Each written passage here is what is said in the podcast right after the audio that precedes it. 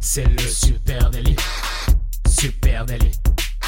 C'est le super délit. Toute l'actu social média servie sur un podcast. Salut à toutes et à tous, je suis Thibaut Tourvieille de La Broue et vous écoutez le Super Daily. Le Super Daily, c'est le podcast quotidien qui décrypte avec vous l'actualité des médias sociaux. Et comme chaque matin, eh bien, on va décrypter l'actu social media. Ce matin, on va parler de gaming. Est-ce que c'est le nouvel Eldorado pour les marques Et pour m'accompagner dans cette discussion passionnante, eh bien, Eh je oui. suis avec Monsieur Adjan Chelil. Salut Thibaut, comment tu vas ce matin? Ça va bien, merci. Toi-même? Euh, Bah écoute, ça va très très bien, ça va très très bien. Euh, très content de parler de ce petit sujet qui change un petit peu et euh, qui, euh, qui à mon avis va amener de l'eau au moulin de beaucoup de, de personnes qui réfléchissent au futur du publicitaire et du, du placement des marques dans le digital. Que ce matin, on va un peu parler bah, du coup du futur peut-être de, de, de la prise de parole de marque sur, en digital au-delà du pur social media parce que au final le gaming c'est aussi social, hein. il y a aussi une partie sociale, on va voir. Bien sûr. Donc on va rentrer dans le détail de, de tout ça tranquillement. Oubliez euh, l'image d'épinal du gamer un peu marginalisé, un peu geek au fond de sa chambre, euh, euh, peu sociable. Eh bien, euh, non, le gaming, euh, c'est grand public et c'est transgénérationnel. C'est ce qu'on va voir ensemble aujourd'hui. Le gaming, ça représente une audience autour de 3 milliards de joueurs Ah, dans ouf. le monde. Les chiffres sont complètement dingues autour de cette industrie. hein. Ah, c'est complètement dingue. Il y a des chiffres, euh, il y a quelques chiffres qui sont assez fous. Euh, donc, euh, moi, j'ai vu plusieurs petites études. Alors, on a à peu près à chaque fois les mêmes chiffres hein, qui, qui ressortent. Il y a, il y a effectivement euh, quatre- il y a 495 millions, moi, j'avais en 2020, qui font partie de cette communauté e-sport, même dans le monde plus précisément encore que le gaming au sens large. Juste déjà dans l'e-sport, et on sait que l'e-sport, c'est un, domaine qui, monte énormément, où il y a beaucoup de marques qui, qui deviennent sponsors. Donc là, dans dans le e-sport, il y a 223 millions de joueurs et 272 millions de spectateurs dans le monde, ce qui est quand même assez énorme. Euh, le secteur de l'e-sport, c'est, comme je disais, un, secteur qui monte beaucoup en 2021. Ils ont réalisé un chiffre d'affaires de 1 milliard de dollars. C'est ce qu'ils ce qu'ils vont finir de faire à la fin de l'année. C'est une augmentation de 14% euh, par rapport aux années précédentes. C'est euh, c'est assez énorme. Sur le milliard de dollars, il y a quand même les trois quarts qui viennent des droits médiatiques et du sponsoring en général, donc indirectement de, des marques, hein, parce que au final, que ce soit les droits médiatiques, c'est des médias qui les payent, mais parce qu'ils ont des reventes publicitaires derrière assurées avec des marques. Et le sponsoring, bah, c'est les marques directement. Donc on se rend bien compte qu'il y a déjà beaucoup de monde sur la corde à linge, hein, comme, euh, comme on dit, qui, sont là pour, euh, essayer d'être le mieux placé possible dans, ce secteur. Et puis c'est la Chine hein, qui a le plus gros marché avec 385 millions de dollars de chiffre d'affaires en 2020, contre 253 en Amérique du Nord, 200 en Europe. Donc on n'est pas, euh, à la traîne, hein, l'Europe, hein, vis-à-vis notamment de l'Amérique du Nord. On est, euh, juste derrière. Euh, c'est un gros secteur, même en France. Ouais, donc là, effectivement gaming. T'as raison. Gaming, il y a, euh, bah, il y a il y a aussi l'e-sport à l'intérieur, Ouais. hein, qui a une dimension.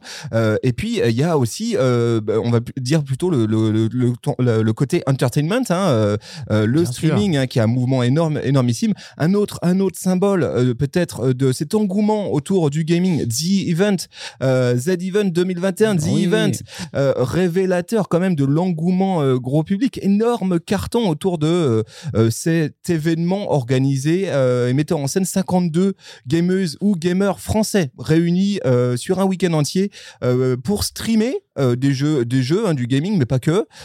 Et ils ont récolté ensemble plus de 2 millions d'euros au profit de l'ONG Action contre la faim. Donc ça, c'est le côté good news. Ce qui est vraiment hallucinant, c'est aussi les audiences qu'ils ont réussi à Bien générer. L'événement, il a dépassé vraiment tous les records de ce côté-là, avec un pic à plus d'un million de spectateurs sur Twitch, une audience 100% francophone. Donc on le voit effectivement, c'est grand public le gaming, euh, aussi euh, aussi bien l'e-sport qui effectivement s'invite maintenant carrément dans nos salons euh, comme un événement sportif à part entière. Et puis bien sûr le gaming et tout ça, cette explosion du gaming, eh ça attire l'attention des marques et aussi des agences médias qui se réorganisent petit à petit pour saisir les opportunités Bien avec sûr. des mouvements hein, du côté par exemple d'agences Bah. comme Publicis. hein. Alors oui, oui. Alors du côté de, de, de Publicis, il y a eu, euh, il y a eu quelques, quelques news euh, cette année puisque Publicis a lancé une nouvelle branche en janvier 2021 qui s'appelle Publicis Play, qui est dédiée spécifiquement au gaming. Et puis il y a Avas, hein, l'autre gros mastodon de, la publicité euh, en France, qui a euh, aussi lancé carrément son propre, sa propre agence qui dépend d'elle, qui est Densu, qui s'occupe aussi exclusivement de, de, publicité sur, sur sur des jeux, sur, euh, sur des mondes euh, virtuels qui, même. qui tisse un lien entre les marques et euh, l'univers du gaming, avec en ligne euh, de mire l'opportunité de s'adresser à euh, la génération Z, euh, là où elle est. hein, on le sait, la génération Z, elle, elle est parfois difficile pour les marques à aller euh, saisir, euh, peut-être plus que d'autres groupes démographiques en tout cas. Euh, et, bah, et, et forcément, vu qu'elle passe, attention le chiffre, 7 heures et 20 minutes par semaine à jouer euh, à des jeux, eh bien forcément pour les marques, c'est plutôt tentant. Alors, c'est ce que j'ai trouvé d'intéressant dans les chiffres, justement, sur la cible. Euh, c'est que, effectivement, il y a la génération Z hein, qui est très présente euh, sur, euh, sur, les, le monde du jeu vidéo et qui est une cible qui est difficile à aller chercher sur d'autres types de canaux de communication. Et que là, bah, c'est un très bon moyen pour des marques de pouvoir tisser du lien avec, avec cette génération-là. Mais ce que je trouve intéressant, c'est qu'au final, quand on se penche dans les chiffres, il n'y a pas que la génération Z qui joue aux jeux vidéo. Et c'est un peu l'idée reçue qu'on a et que souvent les marques peuvent avoir en disant Ouais, mais moi, c'est pas ma cible. hein. Moi, je vais pas chercher les, vais pas aller chercher les plus jeunes. Euh, ma cible, c'est autre chose.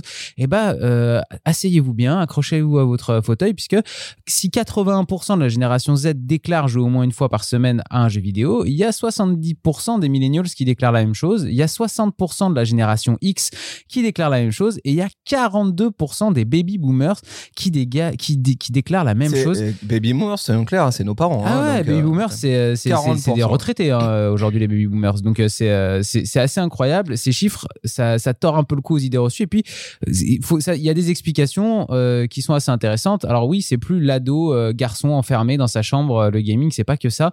Il y a notamment tout le développement du jeu vidéo sur smartphone qui change beaucoup de choses. Parce que là, on parle de smartphone, on parle de console et on parle d'ordinateur. Mais du coup, bah, tous les jeux smartphone, c'est aussi des jeux vidéo dans lesquels les marques peuvent avoir une place particulière. Et c'est ça qui est intéressant, c'est que bah, ces jeux sur smartphone, il y a plein de gens d'autres catégories d'âge qui y jouent sans problème, sans forcément avoir la dernière console à la maison ou euh, d'avoir téléchargé les derniers jeux sur leur ordinateur. Et donc tu le disais en intro, hein, donc euh, il y a euh, évidemment évidemment euh, le e-sport qui galvanise aujourd'hui euh, les, les marketeurs.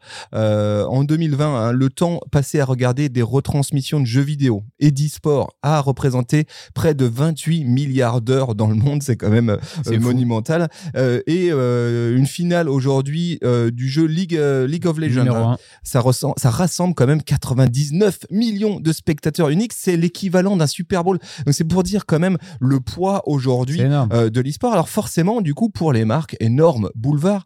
Euh, et euh, ils n'ont pas attendu 2021 pour s'y mettre. hein. Coca-Cola notamment, hein. Coca-Cola qui est en train de se placer comme l'un des principaux sponsors d'e-sport à l'échelle sûr. mondiale, avec une stratégie là très assumée. Hein. C'est pas on adresse un marché de niche en douce en même temps qu'on travaille nos, nos marchés habituels. Non, non, non, c'est très assumé à tel point que leur dernière pub télé sortie en Angleterre, eh bien, elle met en scène des gamers pro. Euh, donc, ils, ont euh, vraiment euh, tissé un lien comme tu peux le faire aujourd'hui Ouais, avec un, tennisman ou avec un. Et puis c'est un gros truc hein, parce que là c'est pour venir souligner la dernière signature de marque de Coca-Cola, signature mondiale qui est Real Magic. Donc euh, c'est quand même euh, quelque chose d'assez énorme. C'est pas juste à Londres, etc. Ça va être mondial. Et effectivement, il y a, comme tu le disais, cet extrait euh, de, de- de- d'un match de gaming à l'intérieur.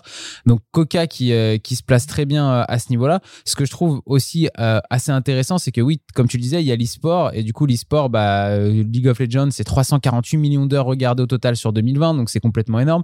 Et là, il y a du placement publicitaire à faire en tant que sponsor d'équipe, en tant que sponsor de joueurs. Euh, Il y a plein de choses à inventer, mais ça ressemble beaucoup à des modèles économiques qui existent déjà dans le sport classique, en fait. Pour moi, c'est un peu la même chose que dans le foot ou que dans le rugby ou ailleurs.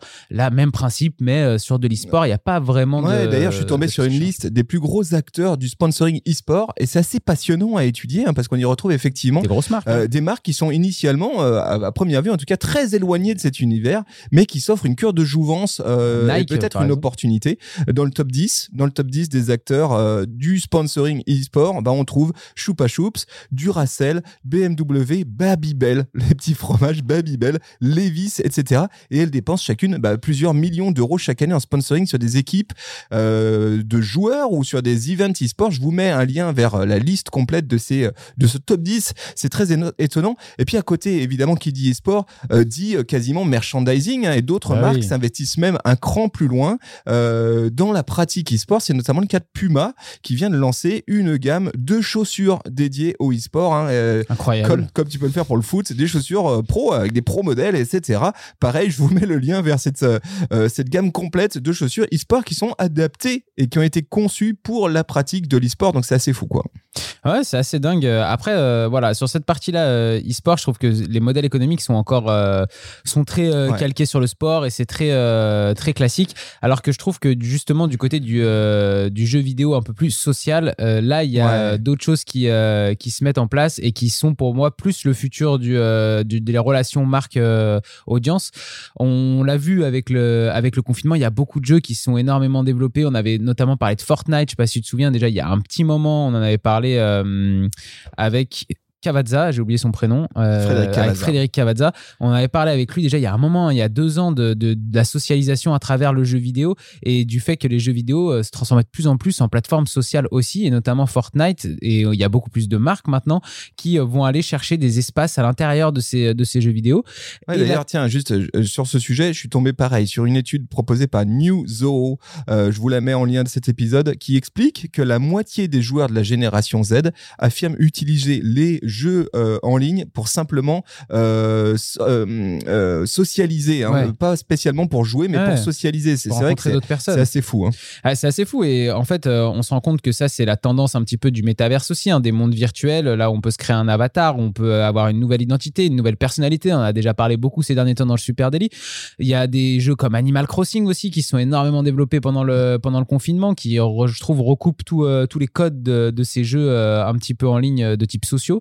Et ce qu'on remarque c'est qu'au final dans la vraie vie comme dans les mondes virtuels, eh ben avoir un statut social c'est important. Et euh, en fait qu'est-ce que qu'est-ce qui marque un statut social? C'est quoi le, des marqueurs sociaux euh, les premiers marqueurs sociaux que vous avez sur vous? C'est d'abord les marques que vous portez et ce que vous renvoyez aux autres. Donc il y a tout ce qui est fringue qu'on voit très vite arriver et qui est déjà en train de se mettre en place dans tous ces mondes là mais on va pouvoir imaginer des choses comme ça avec à peu près toutes les marques parce qu'au final ce qu'on va avoir dans- sur notre euh, sur notre avatar dans, dans le métaverse eh ben ça va en dire beaucoup sur nous donc aux marques d'arriver à se placer là-dedans et par Ouais. exemple Juste un petit exemple là-dedans, il y a un sac à main, euh, un sac à main Gucci qui a été vendu par exemple plus cher que ce qu'il a été vendu dans la réalité. Ça, à c'était sur 2000 la plateforme Roblox. Ouais, à 2994 livres. Donc, euh, les marques ont déjà commencé à le comprendre, certaines, que, que ça allait être très important de se placer sur ces plateformes-là.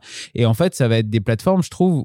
Alors, je vais encore un peu plus loin, mais c'est des plateformes où on va être plus loin que juste de l'espace publicitaire à vendre. C'est-à-dire que les, même les agences médias, hein, pur et dur, euh, ça va plus être des activations sociales où on va essayer de créer du lien avec une audience plutôt que juste de, de l'encart publicitaire comme, euh, comme ça peut exister. bien ailleurs. sûr. C'est- très intéressant ce que tu dis, hein, ce besoin d'un statut social dans euh, le jeu, hein, comme dans la vraie vie. Eh bien, il- effectivement, c'est une grosse opportunité qui est exploitée par les marques. Tu parlais là de, de Gucci euh, sur la plateforme Roblox. Il y en a d'autres, des exemples hein, sur Fortnite, Balenciaga, qui s'est euh, récemment illustré en proposant une, ga- une gamme complète de skins. Qu'est-ce que c'est les skins?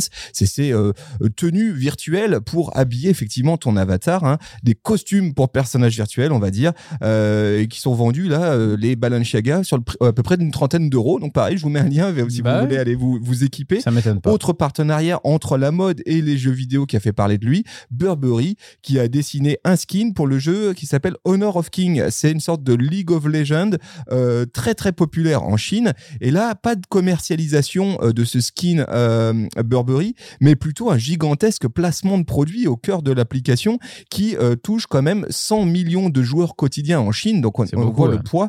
Euh, donc c'est vrai que ce, ce- cette logique de statut social là aujourd'hui, ça fait le chou gras des, des premières marques à utiliser ça, et notamment les marques de luxe hein, qui, qui Ouais, ouais, qui prennent sont- vraiment ce tournant. hein. C'est vrai que les marques de luxe sont très avant-gardistes sur, sur ce sujet-là. Moi, je vois plein d'autres possibilités. Hein. On sait que notamment, il y a eu des, euh, concerts pardon, en, ligne. Euh, Travis Scott l'avait été peut-être un des tout premiers à le faire euh, sur Fortnite. Il y en a eu d'autres d'organisés sur d'autres jeux vidéo et d'autres types de plateformes. Là, pareil, il y a plein de choses à imaginer autour de ces concerts. On peut très bien imaginer, je suis une marque de, de, boissons, par exemple. On va dire n'importe quoi. Je suis Ice-T. Je vais venir sponsoriser l'événement. Je vais faire en sorte que l'avatar de Travis Scott, il a une bouteille d'Ice- d'Ice-T dans la main gauche. Je vais en distribuer dans le public, etc., etc. Il y a plein de choses à inventer et je trouve que c'est ça qui est le plus excitant dans, ce, dans, dans ces mondes virtuels qui sont en train de s'ouvrir, ce- ce- cette tendance à- au métaverse, c'est que bah, ça va être des nouveaux espaces créatifs complètement fous en fait. Et on va pouvoir inventer des activations, euh, j'allais dire d'ailleurs des activations social médias parce que ça va être un petit peu ça au final, mais dans Totalement. un monde virtuel et, euh, et on va pouvoir arriver à inventer des choses complètement folles et qui vont beaucoup plus loin que juste du sponsoring Mm. ou juste euh, placer sa marque quelque part. Ouais, vous l'avez compris, les amis. Un épisode euh, euh, prospective, on va dire. Hein. C'est pas de la futurologie, c'est vraiment de la prospective. C'est en train de se passer en ce Eh moment. oui, eh oui. Et, et disent, embrassons ce principe de métaverse, puisqu'il s'impose à nous. soyons astucieux, regardons ce que ça signifie. C'est intéressant de, de regarder parce que c'est pas, c'est assez marrant parce que quand Zuckerberg a fait son annonce, forcément, il avait poussé le curseur très loin en parlant de réalité virtuelle, réalité augmentée, etc. Mais le métaverse, il existe déjà. Il existe Bien déjà sûr. au cœur des plateformes de jeux. Roblox, c'est énorme. Fortnite, c'est énorme. Ce Bien qui se passe du côté du gaming, c'est extrêmement puissant et ce sont des vrais espaces de socialisation. Les marques ont un intérêt à y être, peuvent tirer leur épingle du jeu continuer à tisser du lien dans ces espaces-là. Très intéressant à suivre de près. Euh, les amis, on serait heureux hein, d'en échanger avec vous. Bah euh, Oui, si jamais vous avez d'autres choses à nous, euh, à nous amener sur le sujet, si vous avez envie qu'on en discute, n'hésitez pas à venir nous en parler sur les réseaux sociaux parce qu'on ne sait pas tout et du coup, bah, on aime bien échanger avec vous et que vous nous appreniez aussi des choses sur les plateformes sociales. Donc, vous pouvez nous retrouver à Supernatif sur Facebook, sur Instagram, sur LinkedIn, sur Twitter. Et puis, vous écoutez cette, euh, cet épisode de podcast sur les plateformes de podcast, comme vous le savez. Donc, n'hésitez pas, si vous pouvez nous laisser une petite note, un commentaire sur Apple Podcast, ça nous fait super plaisir. On adore vous lire. Et, euh, et sinon, bah, parlez-en autour de vous. Vous avez sûrement des potes qui sont intéressés par le gaming. Vous avez sûrement des potes qui ont des marques qui sont intéressés par le gaming. Alors, faites-leur écouter cet épisode. Ça peut toujours leur servir. Yes, merci à vous tous. On vous souhaite une très belle journée et on vous donne rendez-vous dès demain. Salut Ciao, tout ciao. le monde. Ciao.